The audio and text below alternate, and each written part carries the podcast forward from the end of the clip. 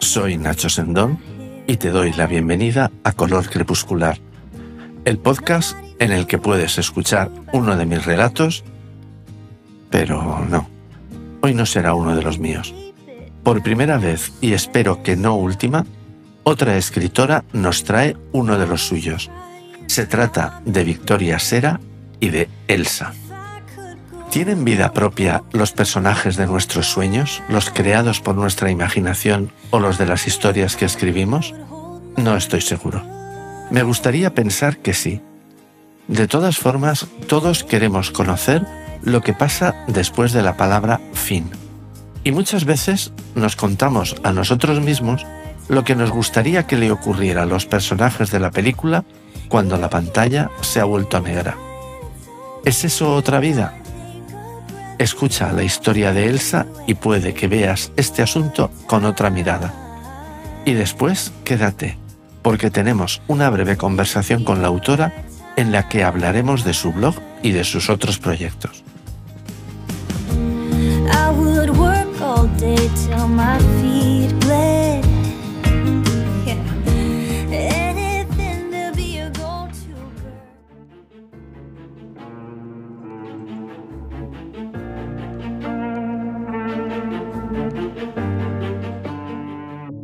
Tal vez hoy sería el momento de descubrir qué ocurriría si truncara el círculo del sueño. Iba a ser ella quien provocara el cambio tan temido y tan deseado.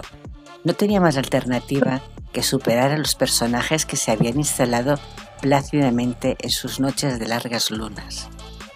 Anduvo lentamente arrastrando la nebulosa que la envolvía como personaje onírico principal.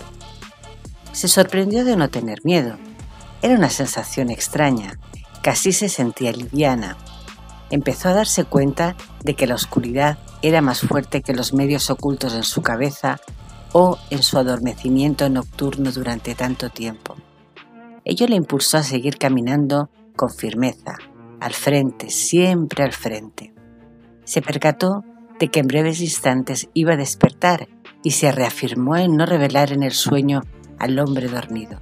No, era mejor observarlo, imitar su respiración de forma compasada, para ganar tiempo mientras decidía devolverle o no los personajes que a ella no le pertenecían.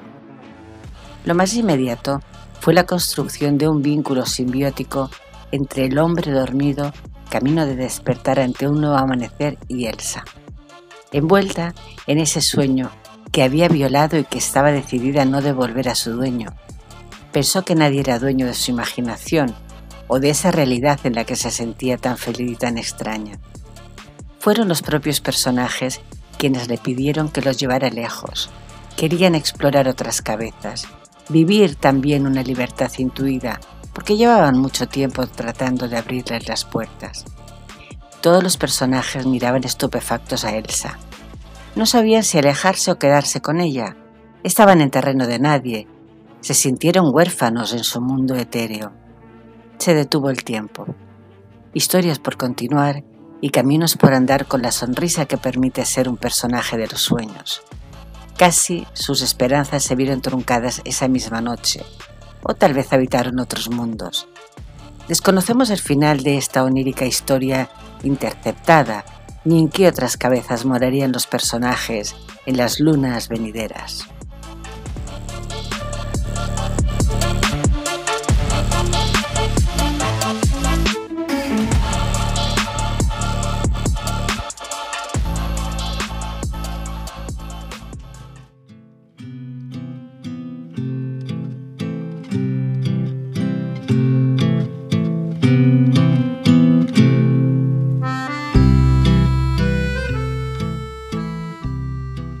Buenas tardes, Victoria. Buenas tardes. ¿Quién es Victoria Sera?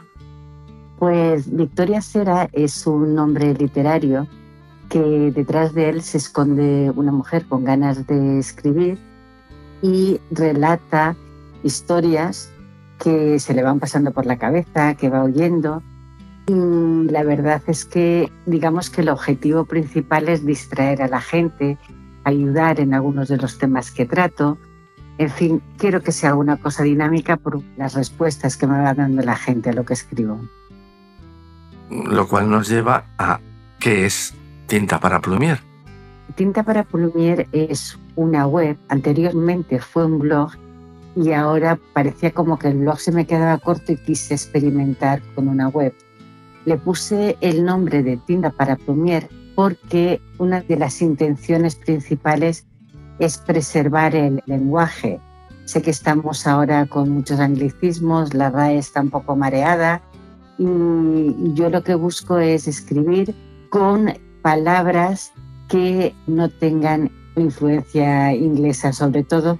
Yo quisiera preservar el castellano y por eso puse tinta para plumier porque es algo, digamos, muy antiguo que te recuerda a esa escritura lenta, trabajada, con muchas formas me gustó ese título y lo adopté en ese sentido, ¿no? de leer con tranquilidad.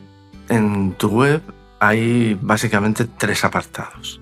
Están las historias de Chano, están las historias de Madeleine y las colaboraciones. Sobre las colaboraciones no hay nada que decir. ¿Quiénes son Chano y Madeleine? Chano es un niño que hemos visto a niños pequeños jugando con móviles y ya el hecho de salir a jugar a la calle no se puede por 30.000 historias. Peligro de los coches, porque antes la gente se sentaba con las sillas a las puertas de las casas. Entonces, con la figura de Chano, he querido recuperar esos tiempos pasados que hemos vivido y que nos han contado. Entonces, la imaginación de los niños es inmensa, ¿no? Entonces he querido, con historias de Chano, modelar a un niño travieso, pero con la inocencia de tiempos pasados, porque realmente ahora ya casi tampoco en los pueblos ves mucha gente sentada en la puerta de la calle. Y en el tema de las historias de Madeleine, ahí sí que confieso que el personaje soy yo porque estoy pasando un proceso oncológico, afortunadamente lo estoy llevando bien, bueno, con las secuelas que normalmente llevamos todas, ¿no? Porque todas pasamos casi por el mismo proceso, pero bueno, hay veces que las actitudes son diferentes. En mi caso, podía quedarme a llorar en el sofá o plantarle cara al asunto. Entonces le planté cara al asunto y cuento una serie de ironías humorísticas.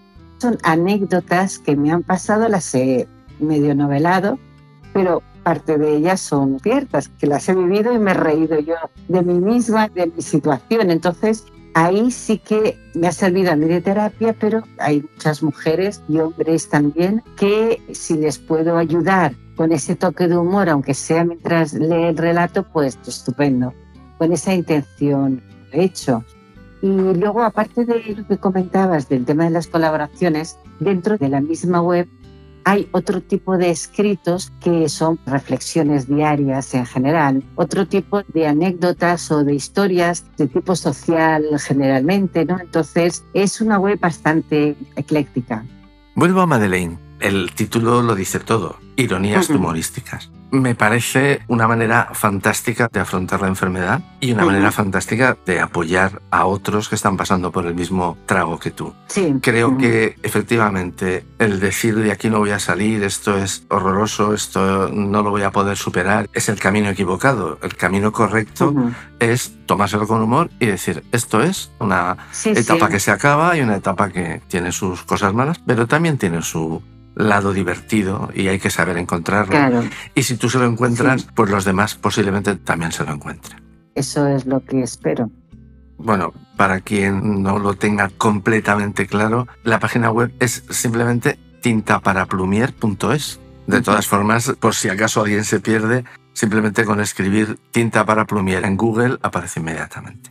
Sí, sí, es una búsqueda fácil. Ahora la estamos poniendo bonita. Dentro de poco ya la tendremos más bonita de lo que está.